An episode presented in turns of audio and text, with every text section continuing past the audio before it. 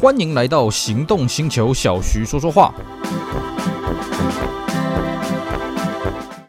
Hello，大家好，我是 Celsius，非常高兴呢，又在这边跟大家空中聊聊天。今天我们延续上一次的话题哦，继续来跟各位介绍 XV20 这款车，也就是 Toyota 第四代 Camry 的外销版的故事。好，我们在此前呢已经做了两集的节目来介绍这台车了啊。那么我们前面两集呢，主要是跟各位介绍说这台车的开发故事啊，它的外观、它的内装，还有呢它在日本上市的情形，以及呢啊它在这个海外的一些市场的表现。那我们今天呢继续跟大家讲啊，这台 Camry 在它主战场，也就是北美，那么还有就是台湾这边的销售表现的一个情况了啊。基本上呢，这一代的 Camry 呢，啊、这个终于拿下了呃久违的这个销售冠军宝座了哦。因为呢，其实，在北美这种中大型家庭轿车的这个集聚里面啊、向来呢称霸的是谁呢？是福特的 Taurus。那它最大的挑战者是谁呢？是 Honda Accord。那你会说，那 Camry 去哪里呢？嗯，对，这个头塔他也是觉得很苦恼，为什么我卖不赢这两款车呢？凭什么？所以 Camry 呢，针对北美市场，在第三代啊，哦，就已经开发出这个不同的车身啊，这个美国规的跟日规的。所以呢，这个美规的逆销到这个日本呢，叫做 Scepter。那么第四代呢，就叫做 Camry Gracia 啊，这个我们在之前的节目都有跟各位讲过。那么在这种前提之下，理论上第三代就应该要拿下这个销售冠军了嘛？啊，它算不算拿下呢？嗯，这个看你的分法了哦。如果你用月份来分，诶，我们看资料好像还有真的有某一个月它拿下冠军了哦。但是我觉得这样讲不准啊，还是以年度销售冠军啊，我觉得这个才是比较精准的一点了啊。那基本上了啊。Taurus 为什么它可以守住这个冠军宝座呢？呃，很简单，因为 Taurus 呢，它大量提供给这个租赁车了哦。我们都知道，如果去美国玩的时候，会有什么 Hertz 啦，或者这些连锁的这个租赁公司 Avis 啊什么的啊。那 Taurus 因为这个车便宜，而且它针对租赁车呢有特别的租赁车规格。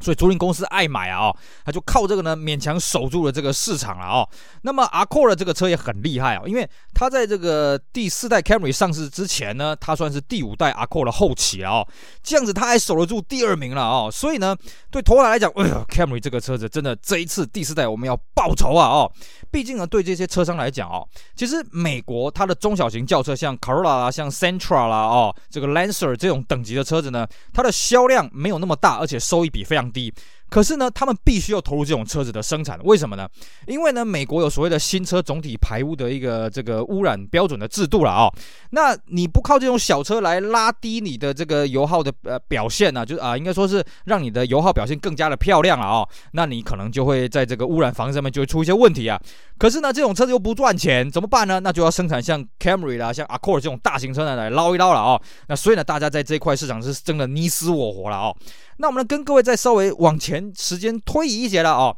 基本上呢，Camry 这个车在北美当地的变化呢，大概是这个样子哦。一九八三年呢，第一代的 Camry 在北美上市啊、那么当时呢头塔卖最好的车子呢是 Corolla。但是不要忘了哦，那时候卡罗拉是后轮驱动了啊，因为 Toyota 在这个日系车厂来讲，你各位你去看哦，Toyota 的前驱化算是很晚的了哦，Honda 算是最早，基本上你 Honda 呢，你太找不太到什么后驱的轿车了，基本上你找不到了哦。那么这个 Toyota 呢，叫一直到这个八年代才有所谓的 Tercel 了哦。那这个车子它前驱化的当下呢，哎，北美丰田这个销量怎么样呢？Corona 这个车子已经完全不行了哦。Toyota 也发现了，虽然在日本当地已经推出了前驱化的 Corona。但是呢，这个车子在北美的战斗力真是不大够了、哦，所以呢，就让第一代的 Camry 呢，干脆就投入北美市场。可是不要忘了哦，一开始在北美的 Camry 只有五门掀背了哦，而且这个马力输出就是堪用 A 了，二点零了，那个单凸那么九十二匹啊这种车型了啊、哦。那第二代的 Camry 呢，就针对第一代这些缺点呢，开始这个改进了啊、哦。那我们之前节目也跟各位稍微。呃，不是靠位，是很深入的讲过，我们这边就稍微提一下了啊、哦。那么这个第二代呢，开始在北美生产，但是一开始呢，还有这个日本进口的车型。那么甚至到后来，因为北美的产量并没有拉起来，所以到后面呢，还是跟日本这个制造的并卖了啊、哦。而且第二代呢，呃，把这个车系分成轿车跟旅行车哦。原本第一代是五门掀背，那后期才追加了四门轿车。那第二代就把五门掀背呢改成这个旅行车了、哦。那么这个引擎呢，也把这个二点零的这个 DOHC 十六 V 化，并且还追加了。二点五 V 六二十四 V，甚至还有四轮驱动版本，但四轮驱动版本呢，在北美不太受欢迎了啊、所以呢，这第三代就没有继续在北美推出这种东西了啊、那么再来的第三代呢，我们刚刚讲过，它跟日本走完全不同的造型风格了哦。而且呢，一九九一年呢，美国的生产线呢投入了八亿美金去扩厂了哦。那第三代呢，刚好搭上这班列车，所以呢，产量也提起来了，那么品质也提起来了。而且呢，第三代的引擎也进一步扩大哦，这个入门呢变成二点二啊，那么顶级变成三点零，甚至在中期改款之后呢，三点零本来从 VZ 引擎进化到这个跟 ES 三百一样的这个 MZ 引擎，而且这一代也推出了运动化版本的 SE 双门的 Coupe。那么由于呢，这个美国在当时的 Wagon 风气开始衰退了哦，所以呢，三代的最后面呢就不供应 Wagon 了啦哦，甚至第四代的 Camry 的 Wagon 呢就没有再供应北美市场了哦。那么在一九九四年跟一九九五年的三代后期，我们刚刚讲哦。呃，这个随着它的口碑越来越好，还有它的这个工厂的扩增呢，它的销量越来越棒了哦。甚至呢，这个呃，一九九六年的八月呢，还成为这个美国同级车的销售冠军了哦。那我们看一下这个销售数字哦，在一九八三年那个时候，Camry 刚出现的时候，在北美卖了大概五万多台了。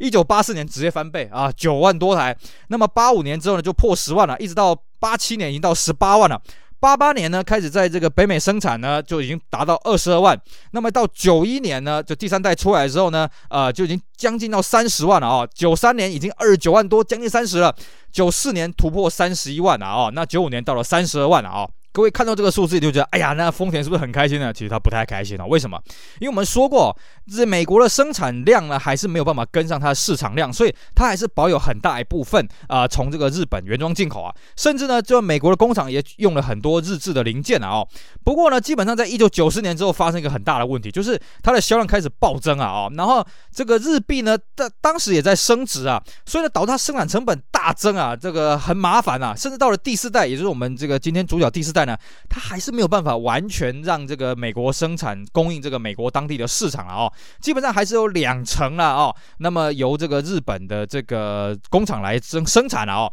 可是呢，为了要提升它的竞争力，尤其在这一代呢，一定要把销售冠军给拿回来呢。所以呢，这一代的 Camry 在日本呃，在美国当地上市呢，还降价哦。这个二点二呢，普遍降价了三百块美金；三点零降价了将近一千块美金了哦。那么这一代比起上一代的轴距多了五点三公分，车长多了一点八公分了啊、哦。那对照起它的对手 Taurus 呢，它还是小一号，因为 Taurus 基基本上已经超过五米的了哦。但是呢，它的室内空间呢，哎，其实不输 Taurus 了哦。是外观当然气势没有那么大了哦。那么它的引擎方面呢，它的马力呢，大概稍微都增加了一点点，二点二增加了三匹，啊，三点零多的这个六匹了哦。那么它是一九九六年九月在日本呃，在美国上市的了哦。那么底盘呢是修改至上一代啊。那么它主要是分成三个级距，C、L、一跟 XLE 啊。以前是这个入门版的是 S 啊，Standard 标准版啊哦。那么现在改成叫 C。而且呢，这三款车都有所谓的 V 六引擎跟这个四缸的引擎了。那基本上呢，LE 比起 C 多了一些配备，比方说多了电动同色后视镜啦。啊，可以选配天窗，可以选配防盗，可以选配皮质内装。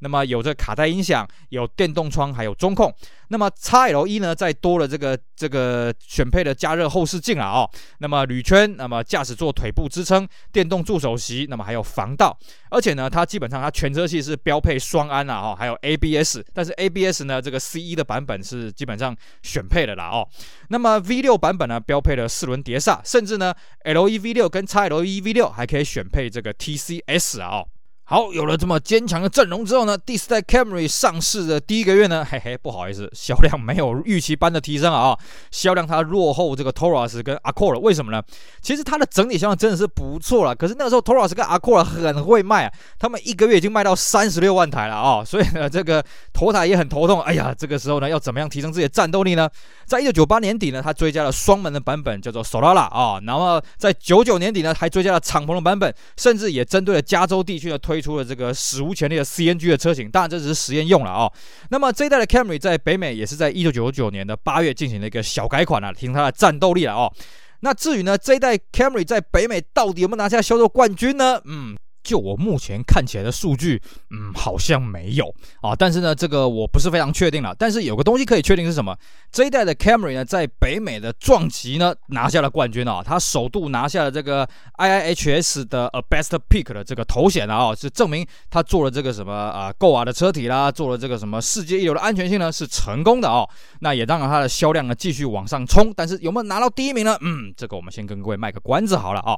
那至于呢，在台湾这边的市场表现呢，这款车子哎，让 “GOA” 这个三个字呢，在当时的台湾丰田的行销呢，是喊得满天嘎响啊！哦，不断强调它的安全性。像我们刚刚讲到的这个 IIHS Best Pick 呢，在台湾的这广告呢，不断的出现，不管是平面的啊、不管是这个电视的啊、哦，甚至电视还常常有那个直接去撞墙的，就是那种车子撞击那个表现，让你看到啊，我们 Camry 很安全啊。为什么呢？因为那时候 Camry 被 Cefiro 这款车子打得东倒西歪啊。所以他就专门挑 Cefiro 软热啊，因为 Cefiro 碰撞安全性呢，各位你去看那个北美的 IIHS 啊，这个它双生的 Maxima，基本上它的红字很多了啊。那当然 Camry 也不好意思直接这个这正面打击啊，啊，就是跟大家暗示一下，嘿，我们 Camry 很安全哦啊。那么这款车呢是在九月的时候开始在这个展示间接单，而且是据说是北部经销商先接单啊，而且呢接单价呢相当的便宜。结果等到九月二十六号上市的时候呢，这个牌价是大幅的比当初接单预价还要再调涨很多啊！哦，大家都觉得说，哎，你这代 Camry 在北美是降价了，比上一代还要降价了。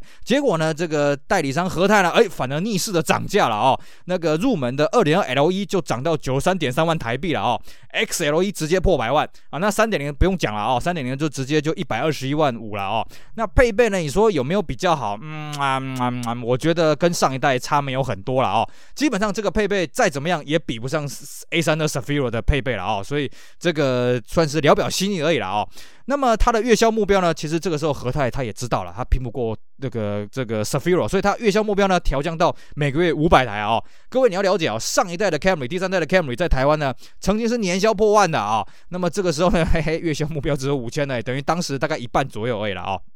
那当然，它上市了之后呢，它的是个行销主打还是宣传这个美国啦，哦，宣传这个好爸爸啦，照顾家庭啦，重视安全啊什么的哦。那么电视广告也是完全都是美美美美国化的一个这个调调了哦。那当然了，这个诉求跟这个 Sefir 呢还是差距太远了，所以呢，这和泰呢也开始拼命来推出所谓的精装车了，比方说有这个什么 G 版啦，啊，这个 LE-X 啦，什么有的没的哦。但是对这个销量的提升都有限的啊，甚至他也不得不向 Sefir 学习啊，把这核桃木呢粘上去。啊，在此前的 Camry，当然特斯拉才有核桃木了啊，可是呢，毕竟它的核桃木也是后来才粘上去的啊，所以那个效果真的不是很好了啊。那么台湾呢是在一九九九年的十一月呢发表所谓的 Y2K 车型迁徙的版本啊，那么这个跟海外一样了，就是二点二引擎的输出稍微增加一点，而且这一次呢，终于它想通了，它终于增加了米色内装了啊，这三点零有所谓的米色内装了啊，而且呢配备再稍微提升，比方说它增加了这个前置六边 CD 啦，啊这个海啊这个标配这个恒温空。调了啊，那甚至呢还有这个 VCD 啦、八 CD 啦、印刷天线啊。那为了要增加它的这个产品战斗力啊，所以它把二点二 XLE 把它给取消掉了啊，那就只有剩下二点二，就剩下 LE 啊，售价九十五万五，选配天窗呢九十九万九台币。那三点零呢涨到了一百三十九点五万啊，我觉得这个真的是发疯了。所以各位你可以发现啊，在台湾你后期在路上呢要看到这个后期 GOA Camry 的这个三点零，基本上非常的少了，因为这个价格已经比 Cefiro 三点零的最顶级版呢，哎，基本上相去无几啊，甚至还可以都比较贵了啊，因为 Cefiro 排价空间还比较大一点啊，就降价的空间好谈啊哦，所以呢，这一代的 Camry 呢，在台湾的销路呢是完全一路被这个 Cefiro 压着打了啊，甚至越卖到后面呢就表现得越差。那所以后来呢，和泰痛定思痛了啊，所以呢就把这个 Corona 这个车系给停掉，那下一代呢直接在台湾生产这个 Camry 来取代这个 Premium 啊，那么跟 Cefiro 直接正面对决，那就把 Cefiro 这两个字就直接打趴了啊。那关于呢后来这个第五代在台湾生产这个 Camry 在台湾发生什么事情呢？我们在之前的节目有跟各位聊过了啊，那各位有兴趣可以把这节节目给捞出来了啊。那至于这一代的 Camry 呢，对台湾来讲，它就是最后一代原装进口了，正式原装进口的 Camry 啊。之后的 Camry，你说台湾有没有原装进口？有啦，还是有些留学生带进来，我就觉得很奇怪哦。明明台湾生产这个 Camry 版本算是全世界最豪华的哦，价格也不贵。还是有些留学生愿意从这个北美把他以前当年念书的爱车那个阳春到不行的这种 Camry 绒布椅啊、铁圈啊什么这种车子带回来，我也搞不清为什么啦。甚至呢，后来还有这个贸易商呢办这个 Camry Hybrid 进来，当然报价非常贵了啊、所以这个市面上呢都这个不算是很受欢迎啊，偶尔才难得一见啊、那么 GOA Camry 这款车子呢，哎，我曾经也跟车友借来开过，借来爽过了啊、基本上这个车开起来呢，嗯，就是 Toyota 标准啊，就是平易近人啊，甚至我觉得跟第三代还有第五代开起来。感觉差不多啊，当然第五代它的隔音变得很好啊，座椅变得非常的舒服了。那至于呢，这个这一代的 GOA Camry 它有一个很神奇的一个配备，一定要跟大家讲一下是什么呢？它的音响主机。这一代的 Goa Camry 呢，这个我真的是分不太清楚，到底是什么样的车子配什么样的音响主机。基本上这种车子哦，我在这个报废厂我都会去看哦，它的音响主机，哎，拿起来听一下。如果它的声音非常好呢，那我就会去拆它一个东西，什么呢？因为它的音响主机分成两款了，一款是普通主机，一款是带这个扩大机的啊、哦，我们俗称叫 amp 的这种东西哦。那它这个 amp 放在哪里呢？放在这个手套箱的最里面，也就是你把手套箱给拆开，你要再去里面的这个车这个仪表板的内内层啊去拆。中控台的内层去拆，那它这个不是很好拆啊，因为它那个螺丝锁点很奇怪，毕竟它里面的空间看得出来，它一开始并没有预设要放这个音响扩大机啊哦。那么你把这音响扩大机拆下来之后呢，连同这个主机连通线，还要把主机给拆下来，我跟各位讲，这东西真的是不会让你后悔啊。首先第一个头塔的机子有个好处是什么呢？它的这个后面的插 pin 呢是万用的啊、哦，其尤其是九零年代的头塔的机子哦，你不管是 One 定、Two DIN，不管是它有 CD 还是它卡带而已哦，都是直接随插即用了啊、第二个是什么？它的这个扩大机的功率真的是非常棒哦，你很难想象 t o r a 这种品牌竟然可以出这么棒的一个音场啊哦，所以呢，我看到这个这个这个肉场有这个 Goa Camry 啊，或者是 Avalon 呢，我基本上都去杀，因为 Avalon 也有这个扩大机的这个功能了哦，杀回来呢放在其他 t o r a 车子上面，或者是呢其他品牌车子上面都很好用，毕竟 t o r a 这个车子的音响呢好找，而且又便宜，然后呢又不太会坏，就算你坏了啊，你随便再找一个轴插上去就好了。尤其是这个 Goa Camry 这个扩大机哦，我真的是非常的推荐啊！所以各位，如果你以后呢，在这个报废场、在拆车场有遇到这个 Goa Camry，别忘了稍微看一下哦，它有没有这个扩大机的音响，有的话记得拆下来好好的玩一玩。OK，好，以上呢就是我们今天节目内容呢，跟大家聊一聊啊，这个 Goa Camry 也就第四代 Camry 这台车在北美还有在台湾的市场的一个表现。那么接着呢，我们之前有跟各位有聊过这个第五代的 Camry 在台湾市场的表现呢，各位也可以把这一集捞出来听一听。那至于下面的第六代的 Camry 发生了什么样的事情呢？哎，没错，我们之后还会跟大家好好的分享，敬请大家期待喽。以上就是今天节目内容，非常感谢各位收听，我是 s a l s i e 希望大家去支持我们其他精彩的音频节目，我们下回再见，拜拜。